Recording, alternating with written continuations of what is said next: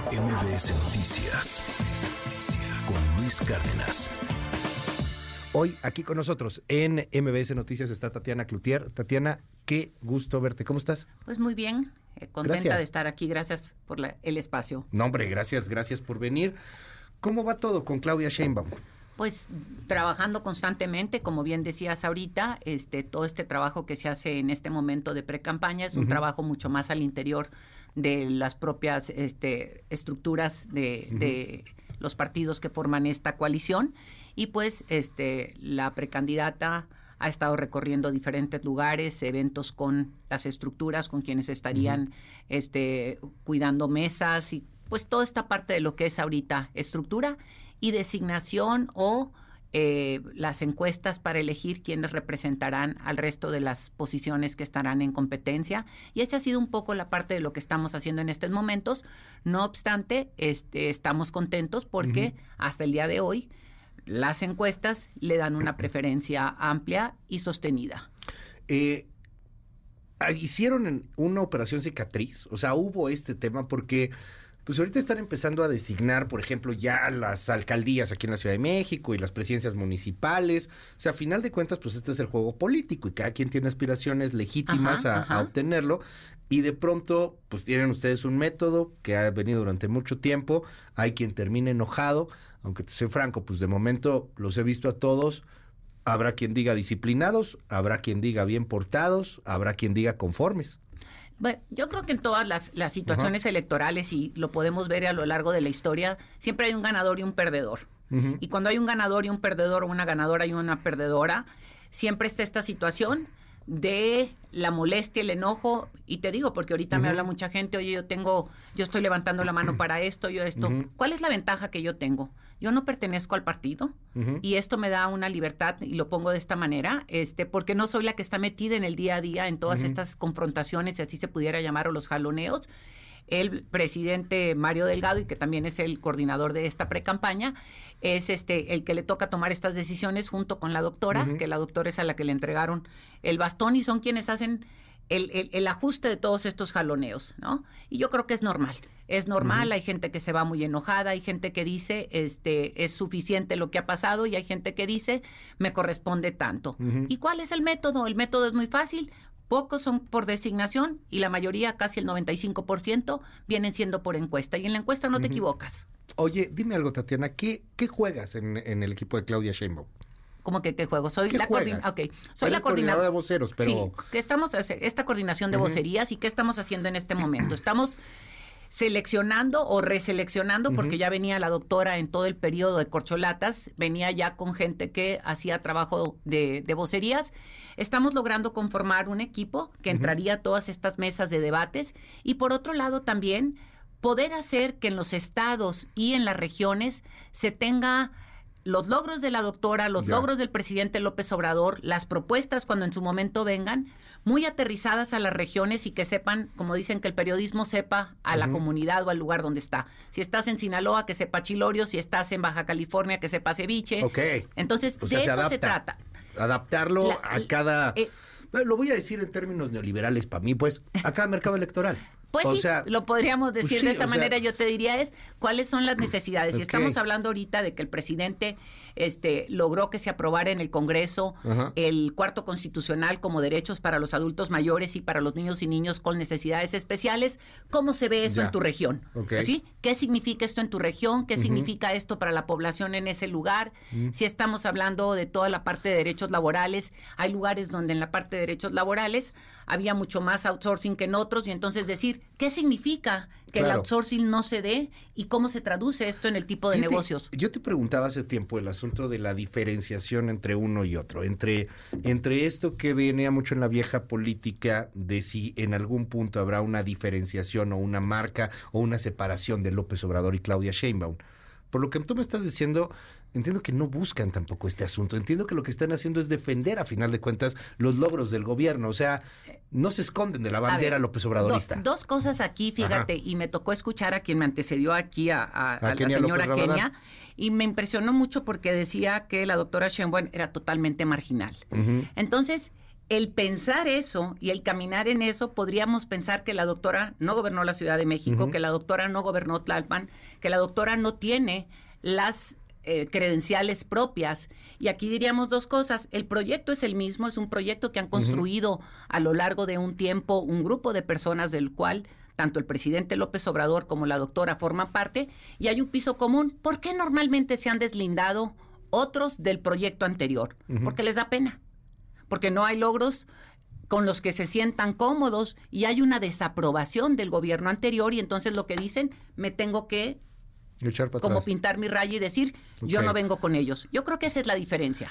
Porque tienen ustedes muy bien marcado este mercado, este grupo electoral. O sea, ahí están las encuestas, tanto de popularidad de López Obrador como de eh, posibilidades de triunfo de Claudia Sheinbaum, eh, todas con un amplio margen.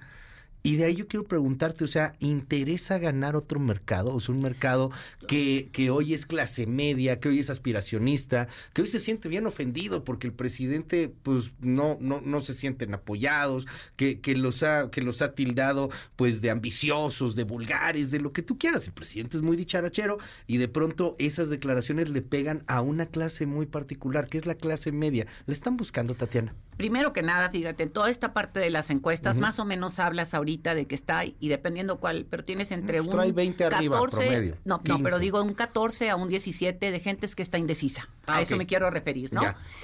Eh, esperaremos al momento en que en enero nombre a su candidato o candidata, porque ya serían en esos términos el propio partido MC.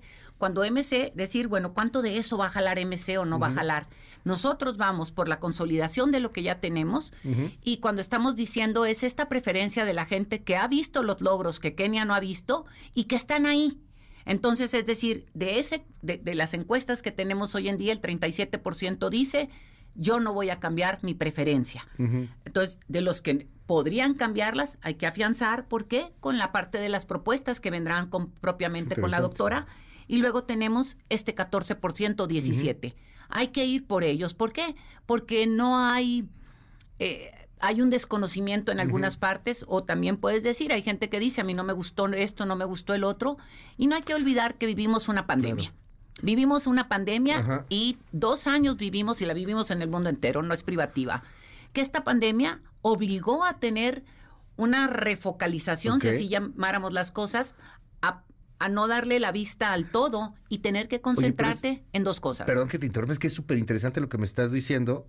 O sea, ustedes están, uno, afianzando lo que ya se tiene, Dos, viendo estratégicamente qué va a pasar con MC de aquí a enero, ya dijo Dante Delgado que o es él o es Jorge Álvarez Maínez. O ya dijo también que podían traer un externo, algo y ahorita en la mañana era la nota. Sí, claro, sí, o sea, pero bueno, pues habrá que ver qué pasa con ellos y, y bueno, tratar de, de, de obtenerlo, pero no están buscando eh, el voto antilopes obradorista, que a final de cuentas ese ya está...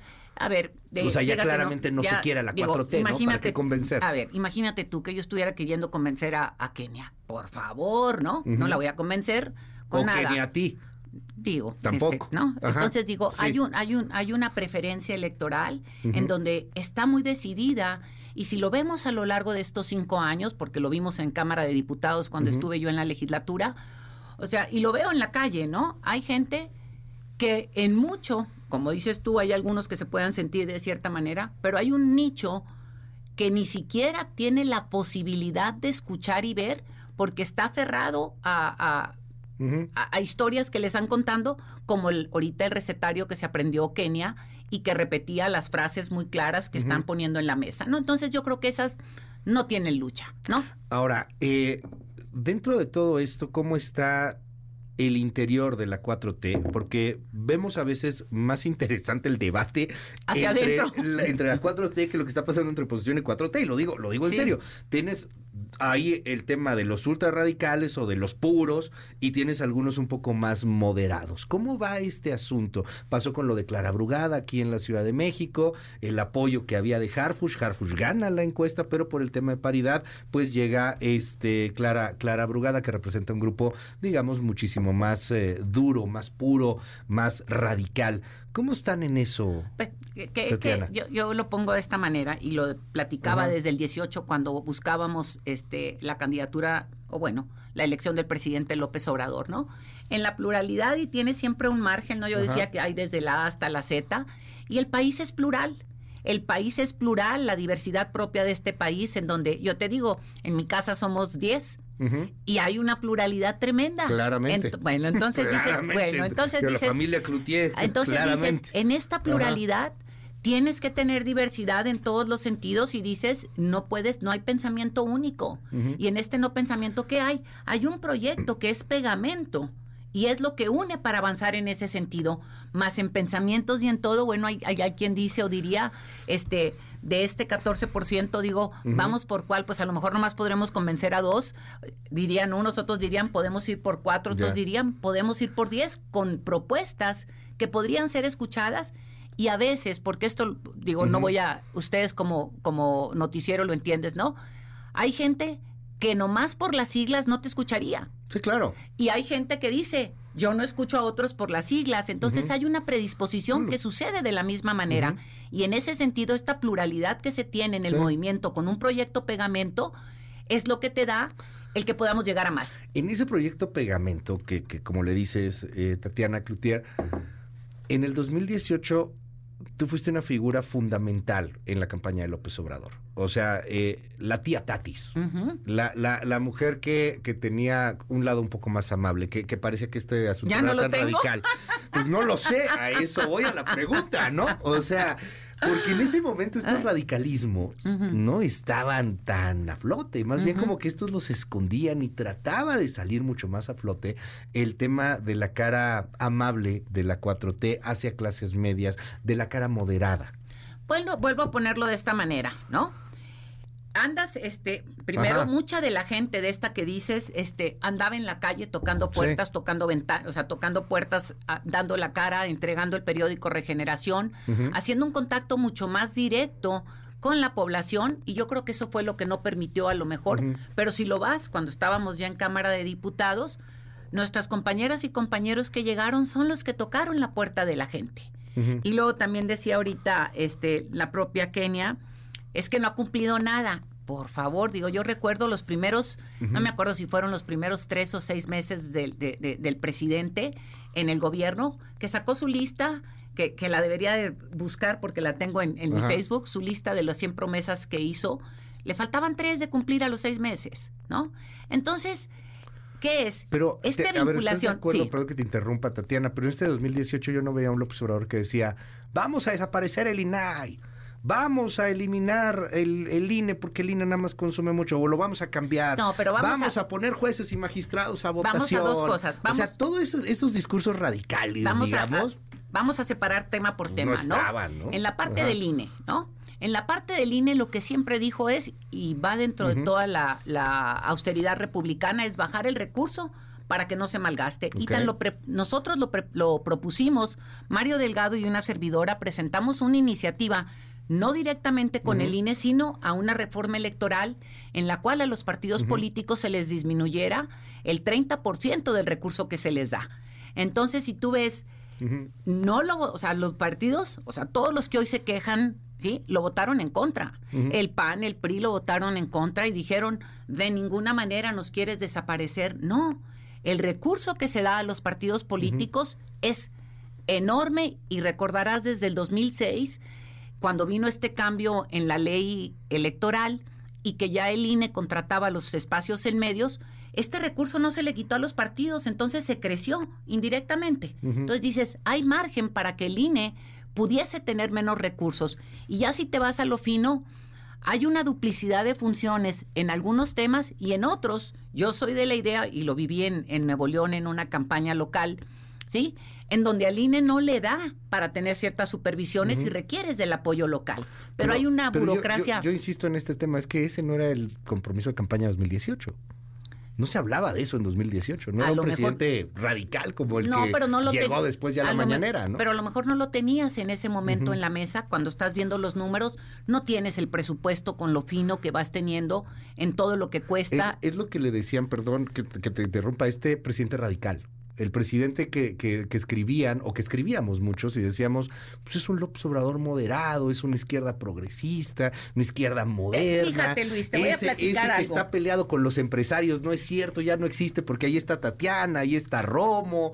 Pero no está peleado con los empresarios. Yo creo que, y esto lo hemos dicho y lo he platicado Ajá. mucho desde la campaña del 2018, el presidente a veces hace generalizaciones y en este tipo de generalizaciones yo digo que debería decir hay un grupo de empresarios, ¿no? Uh -huh. Que los hay. Como también hay un grupo de ciudadanos o como también un habemos un todos. grupo de personas, ¿no? Entonces, periodistas. Por eso te digo, cuando hacemos generalizaciones a veces cometemos el error de pues de generalizar y poner a todo el mundo en el mismo paquete, que no uh -huh. cabemos todos en un mismo paquete. Entonces, esa parte creo que que no. Pero fíjate, me tocó estar con el eh, la gente del banco del Swiss Bank en. Monterrey en una presentación de, de, perspectivas económicas. ¿Cuándo era secretaria de Economía? No, me tocó antes? ya habiendo renunciado. Ah, okay. Me tocó uh -huh. estar en este inter de este año, este a principios del año, uh -huh. a lo mejor, en la mitad, marzo, por decir. Y decían ellos, estaban hablando de por qué México era el mejor lugar para invertir y este te daban todos los motivos de la macroeconomía, de uh -huh. este pues lo del nearshoring, la famosa un gran país. Bueno, somos un gran país, sí, definitivamente, sí y somos gente súper súper capaz y todo lo más. Bueno, decían ellos, y, y esto un poco contestando al, al tema uh -huh. del presidente, si nosotros nos vamos al resto de América Latina, decían, no sabemos quién es el nuevo Lula, uh -huh. no sabemos quién es Petro, o sea, porque iban sí. llegando, ¿no? En Ecuador, pues estas broncas que un día se sube, otro se baja y un día cambian. Entonces hacían una radiografía y bueno, y ahorita uh -huh. con lo de mi ley que acaba de pasar en Argentina con esta parte de la devaluación uh -huh. del 50% de su moneda. Entonces, decían, eh, no, no estaba mi ley en aquel entonces, uh -huh. ¿no? Entonces hacían una radiografía y decía, el presidente López Obrador tiene cinco años en las mañaneras diciendo exactamente lo mismo. Ya lo conocemos y eso da o sea, ya estabilidad. Le tomaron la medida. Ya, o sea, pues sí. ese, tenemos, una, estabil tenemos una estabilidad enorme en la macroeconomía, tenemos una estabilidad uh -huh. en circunstancias. O sea, entonces, no podemos, este, y entendiendo que a veces dices tú, no me gusta cómo se ponen las cosas, pudiera decir la gente, y dices, a veces para poder lograr cambios fuertes a partir de una inercia que traíamos en el país, yo, a lo mejor se entiendo, requiere un, un, lenguaje más... claro, más, más duro, más fuerte. Al final así es el presidente en ese sentido. Al principio te soy franco, o sea, la primera vez que empezó a, a, a poner periodistas en una lista, en las cuales me puso, por Ajá. cierto, varias veces, eh, sí llamaba la atención, sí, sí sacaba de onda, sí daba miedo incluso. Pero, Después te vas dando cuenta que así es y creo que eso sobra mucho y creo que el país podría crecer mucho más. Creo que con este nearshoring podríamos tener no un 3.5, sino un 5, uh -huh. un 7 a lo mejor. Y creo que el presidente es estridente y entiendo que no Fíjate. se puede no defender al presidente. O sea, a ver, ustedes están en ese. No, en ese, no, no. Te, por eso te digo. Tatiana. No, no, no. Pero te digo. Es, es, es, como cuando no te abrazó, ¿te acuerdas? Pues yo te digo, y, y les digo yo.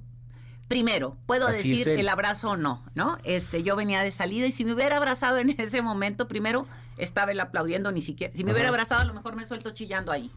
¿Sí? Okay. Porque emocionalmente uh -huh. venía, o sea, es, es mucho lo que pasó, ¿no? Es decir, emocionalmente traes tres días estando ahí para, para dar la noticia. ¿No, no estabas ya muy desgastada de todo lo que había pasado? Y... La verdad, desgastada de qué? Cansada. Sí, tengo, me vine en el 17, me vine en el 17 a, al tema de, de apoyar la sí, pre-campaña, son 17, ajá. 18, 19, 20, 21, o sea, son varios sí. años, voy y vengo a Monterrey y eso te hace uh -huh. una diferencia. Y ahorita fíjate que comentabas algo, este, con, con respecto a lo que dice el presidente y lo que hace, dice, uh -huh. pero por ejemplo el gobernador de Nuevo León dice y hace, o sea, uh -huh. te dice y luego te manda a la WIF o la wifita, ¿verdad? La, la local. Uh -huh. Luego dice y luego te corta el agua. Dice, o sea. ¿Samuel García? Sí.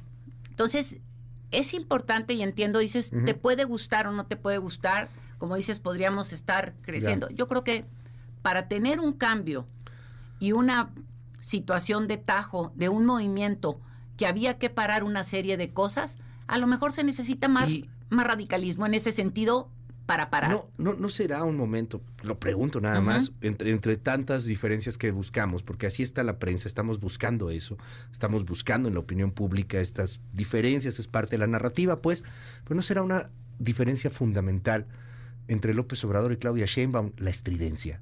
Yo creo que la Yo, yo doctora... no veo digo, a la doctora peleándose y llamándole borregos a los a los Yo- parlamentistas yo- europeos. Yo no veo a Claudia Sheinbaum diciendo esos borregos parlamentistas europeos. Bueno, yo creo que este No lo te veo. digo, son estilos diferentes, Ajá. son estilos diferentes. Este, la doctora, digo, este, voy a ponerlo aquí, es mujer y en este sentido parecería que no, pero como mujer yo digo, la, No, la bueno, veo, es abismal. la veo este diferente, no necesariamente con quien me antecedió ahorita, que se ve un poco más a lo que estamos, a lo que estás mencionando ahorita.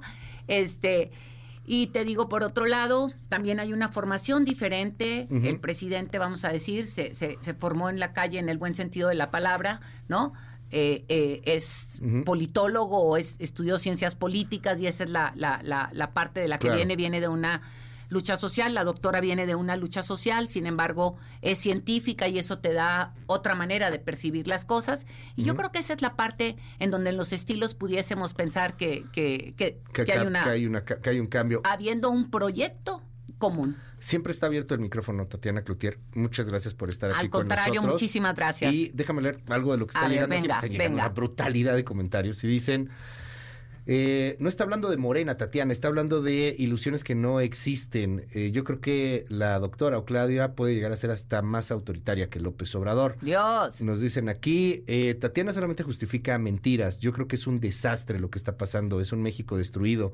Nos matan a todos los días y solamente lo justifican. Me encantaría dejar mi correo electrónico y quien quiera mandarme comentarios, porque te digo para sí, es eh, tcarrillo Ajá. c64 arroba gmail.com y que manden fundamentos en esto que están diciendo, porque otra vez es esta parte de la población que vuelvo a decir, está hablando, es como la que dice, veo las siglas y ya no, y ya no escucho. Sí, bueno, sí estamos. Dicen Así aquí, es. estoy escuchando a Tatiana y eh, yo creo que le llegaron al precio en Morena desde hace mucho tiempo. Dios Bueno, de mi vida. lo dicen aquí. Oye, te invito Este- también, puedes, digo, te me invito Ajá. a que puedan hacer un análisis de, cuando dicen le llegaron al precio, de todo lo que, de, de mi estilo de vida previo, de ahorita, y verás que no hay nada más dif- difícil. Le puedes preguntar inclusive a todos mis vecinos. Y aquí hay, hay, hay también al, al otro lado, ¿no? ¿Qué diferencia de persona? Yo creo que Tatiana es inteligente, basta el lenguaje congruente.